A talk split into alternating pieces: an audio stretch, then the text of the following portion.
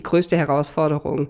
Ich nenne es immer so das ökologische Bauchgefühl versus diese ökologischen Fakten. Und das sind beim Thema Plastik und Verpackungen wirklich zwei, nicht nur zwei Welten, sondern zwei Universen. Kraut und Rüebli. Mit der Nachhaltigkeit ist es manchmal noch verwirrend, oder? Die einen sagen das, die anderen sagen dieses. Ich bin der Nico und ich räume für euch auf in diesem Durcheinander. Ah ja, mich hat Mikro engagiert. Wenn der Podcast ein Kind wäre, dann würde er mittlerweile nicht nur laufen und reden, sondern er würde schon so richtig im Leben stehen. Wir feiern nämlich gerade unseren dritten Geburtstag. Und danke. Und wie bei einem Kleinkind kann man sagen, leck, wie die Zeit vergeht. Wo wir haben angefangen mit Kraut und Rüebli, da haben wir Corona nur als Biersorte kennt und wo die Ukraine ist, haben wir alle nicht so genau gewusst. Es ist irgendwie eine bessere Welt oder?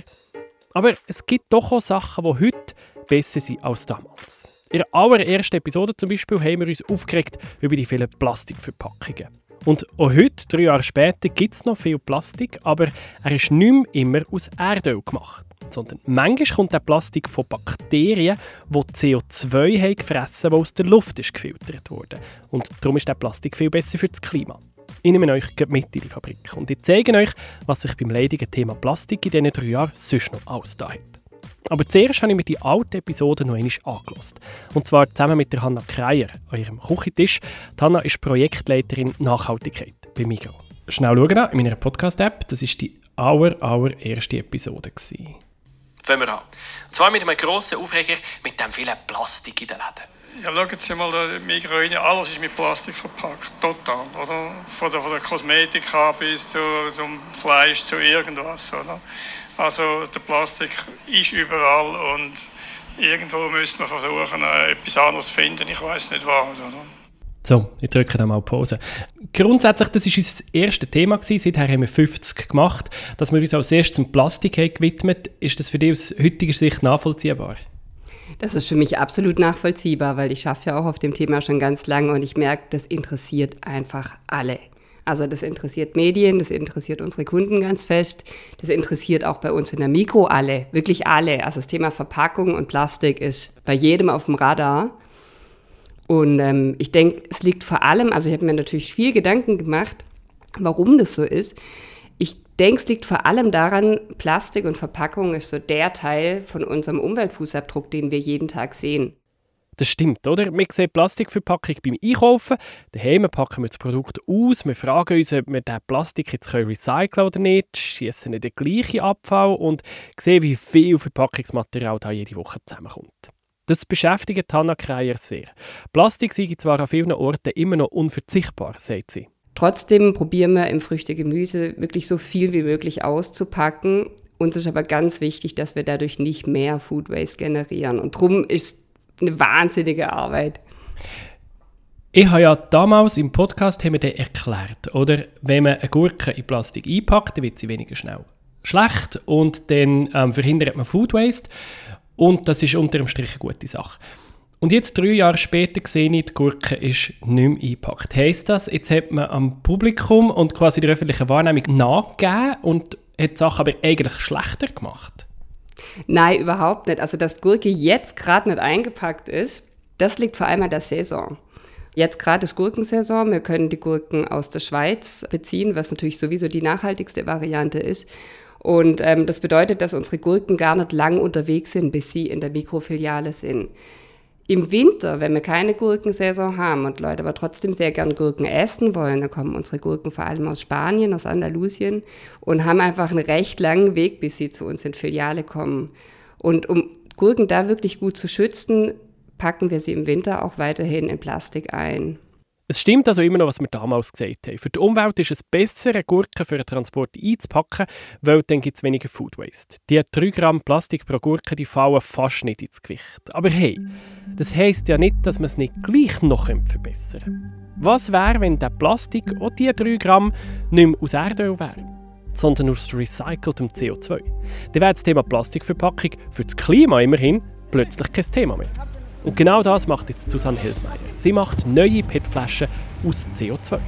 Das heißt, hier nutzen wir dieses böse CO2, was eigentlich ja der Klimakiller ist, nutzen wir jetzt als wertvollen Rohstoff. Es ist ein wertvoller Rohstoff, aus dem man eben halt genauso wie aus Erdöl halt viele unserer Materialien herstellen kann. Halt auch PET für Verpackungen.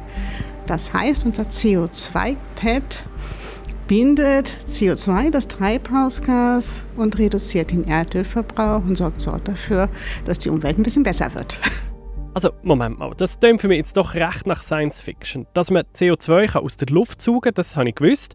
Da ist ja die Schweizer Firma Climeworks aus Zürich-Oerlikon Weltführerin.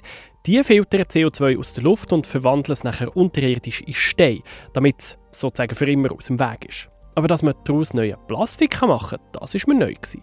Und noch viel mehr überrascht hat es mich, als ich gehört habe, dass Bakterien im Spiel sind. Ähnliche Bakterien, wie es braucht zum Bier machen.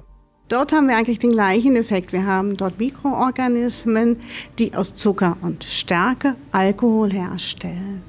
Und beim CO2-Recycling haben wir genauso einen Fermentationsprozess, nur dass dort die Mikroorganismen kein Zucker oder Stärke brauchen, sondern direkt aus dem CO2 Alkohol herstellen können. Und diesen Alkohol den kann man nachher entweder direkt als Alkohol brauchen, also nicht zum Trinken natürlich, aber als Industriealkohol, oder man kann ihn weiterverarbeiten zu Plastik. Bei Mibel Group, dort schafft Susanne Heldmeier, dort macht man gerade beides. Mibel Group produziert ja zum Beispiel Putzmittel oder Kosmetik für die Migro und Susanne Heldmeier zeigt uns ihre Abfüllanlage. Wir sind hier bei uns in der Abfüllerei von unseren Flüssigprodukten und hier werden zum Beispiel unsere Reinigerprodukte abgefüllt, die sowohl Alkohol aus CO2-Recycling drin halten als Fettlöser, aber auch verpackt werden in dem PET aus CO2-Recycling. Das CO2-PET das habt ihr aber nicht nur in der Hand, wenn ihr Putzmittel kauft, sondern auch der Kult-Eistee ist neu in PET-Flaschen abgefüllt, die etwa zur Hälfte aus recyceltem CO2 gemacht sind. Das Tolle ist, dass das CO2-PET chemisch gesehen genau das gleiche ist wie PET aus Erdöl. Das heisst, man kann es auch genau gleich recyceln. Recycling ist nach wie vor mega wichtig, weil das CO2-PET ergänzt nur den Teil vom PET, der beim Recycling verloren geht. Weil, klar, die tut aber sehr äh, vernünftig und diszipliniert eure PET-Flaschen ins Recycling. Merci vielmals für das. Verloren geht aber natürlich trotzdem ab und zu etwas. Wenn eine Flasche zum Beispiel zu dreckig ist, um sie ins Recycling zu geben, oder beim Verarbeiten selber. Wenn man über große Anlagen geht, hat man einfach immer Materialverluste. Das ist der zweite Verlustbereich. Und der dritte ist eben halt einfach der, dass man so ein Material nicht unendlich wieder klein schreddern kann, wieder einschmelzen kann. Irgendwann ist das Material verbraucht und müde und wird dann einfach undicht. Früher hätte man auch aus Erdöl ein neues PET machen, um in diesen Kreislauf hineinzugeben. Jetzt kommt das neue PET also aus CO2. Und das ist Pionierarbeit. Die Migros arbeitet da mit dem amerikanischen Startup Lanzatech zusammen. Die haben das erfunden. Und das ist auch eine ganz spannende Story. Eine Frau hat Lanzatech gegründet, Jennifer Holmgren. Und Frauen sind im Startup-Bereich leider immer noch mega untervertreten. Darum ist das allein schon mal sehr cool. 2005 hat Jennifer Holmgren, also Lanzatech, gestartet und schafft jetzt zum Beispiel auch dran, Flugzeugtreibstoff aus recyceltem CO2 zu machen. Und das ist halt mega wichtig, weil wir müssen ja bis alles spätestens 2050 klimaneutral werden. Besser wäre es vorher, aber ganz alles CO2 werden wir nicht können einsparen. Darum müssen wir auch CO2 aus der Atmosphäre rausholen und etwas Gescheites machen damit. Lanzatech hilft dabei und geht im Moment gerade an die Börse. Es wird jetzt mit 2,2 Milliarden Dollar bewertet. Also ihr seht, ein Haufen Leute glauben an diese Technologie. Also, Ende gut, alles gut. Wir machen klimaneutralen Plastik und gut ist. Nein, natürlich nicht. Wir können noch gar nicht genug CO2-Plastik herstellen, um alles zu ersetzen. Und auch wenn, CO2-Plastik ist zwar besser für das Klima, aber wenn das CO2-Plastik ins Meer gelangt, dann stirbt die Schildkröte gleich, wenn sie sich drin verheddert. Wir kennen ja alle die Bilder, dass dann das Plastiksäckli durchs Weltmeer treibt und sich Meerestiere drin verfangen. Und das ist absolut problematisch für die Umwelt. Also jeder Plastik, der irgendwie gelittert wird und in der Umwelt landet, das darf einfach nicht passieren. Und wir haben in der Schweiz eine super Ausgangslage, weil wir ein wahnsinnig gutes Entsorgungssystem haben und nichtsdestotrotz wird ja auch in der Schweiz immer mal wieder gelittert. Und das vor allem bei Produkten oder Verpackungen, die wir unterwegs brauchen. Ähm, Droben haben wir zum Beispiel auch das Partygeschirr, weil das sehr viel draußen gebraucht wird. Das ist ja der Hauptnutzen von dem Geschirr, haben wir auch auf biologisch abbaubare Materialien umgestellt, weil es da tatsächlich hilft, einen Schaden zu vermeiden. Okay, und dafür der Babybecher, wo man tatsächlich daheim zwei Jahre braucht, jeden Tag, der ist nach wie vor aus Plastik, weil der wird ja nicht glittert. Genau, also ich unterscheide da ganz fest Unterwegskonsum und Zuhausekonsum. Und wenn man zu Hause ist und vor dem Kehrichtsack steht, also da muss man ja schon grob fahrlässig sein, um das Zeug dann irgendwo in die Natur zu rühren. Ja. Die Biomaterialien sind zwar für das Klima nicht besser als echter Plastik, sie brauchen in der Herstellung mehr Material und meistens auch mehr Energie als Plastik. Und dann sind sie halt auch grösser beim Transport und man bringt weniger auf einen Lastwagen drauf, das braucht auch wieder mehr Treibstoff. Aber dafür bleiben sie halt nicht tausend Jahre lang in der Natur liegen, wie normale Plastik. Am besten ist natürlich immer noch, wenn man Plastik einfach ganz vermeidet. Zum Beispiel, indem man unverpackt einkauft oder Veggie-Bags braucht, statt jedes Mal ein Plastiksäckchen zu nehmen. Das macht viel aus. Und wenn man trotzdem eine Verpackung braucht, dann schaut man am besten auf das Gewicht. Also mein, mein, meine einfachste Faustregel, wenn ich gefragt werde, hey, was, wie erkenne ich die umweltfreundliche Verpackung, ist, die Menge macht's. Also wie viel, wie schwer ist die Verpackung?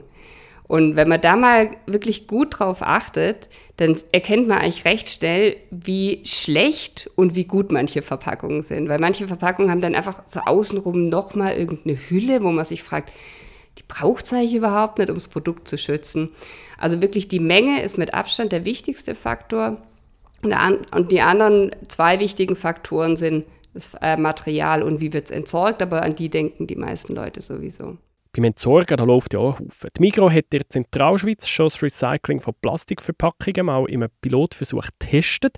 Das hat funktioniert. Die Leute geben sehr gerne ihre Plastikverpackungen zurück. Darum hat man Lausanne und Freiburg dazu genommen und ab diesem Sommer startet jetzt so die Stadt Zürich ein Versuch. So wie es aussieht, kann man etwa nach der Sommerferien in fünf Filialen seine Plastikverpackungen zurückbringen. Und die werden dann auch wieder zu frischem Plastik. Wenn das dann mal schweizweit kommt, dann sind wir auch wieder einen grossen Schritt weiter.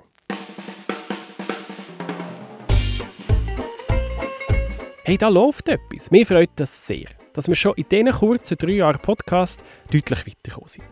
Natürlich sind die Umweltprobleme noch lange nicht gelöst, weit weg davon. Aber Schritt für Schritt bewegt sich etwas. Und wenn wir sogar schon Bakterien dazu bringen das böse CO2 zu fressen und daraus Alkohol zu machen, den wir dann zu Plastik machen und Eistee füllen, dann macht mir das Mut. Und wenn man Susanne Heldmeier fragt, was das für sie bedeutet, dass sie Teil der Lösung sein kann, dann fängt sie an strahlen.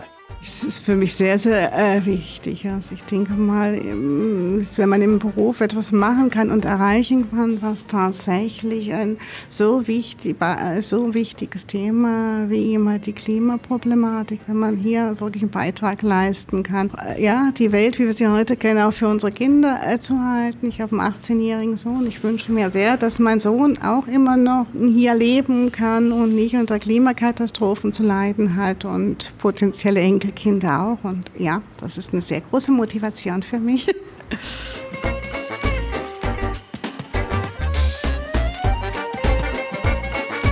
Das ist Kraut und Rüebli.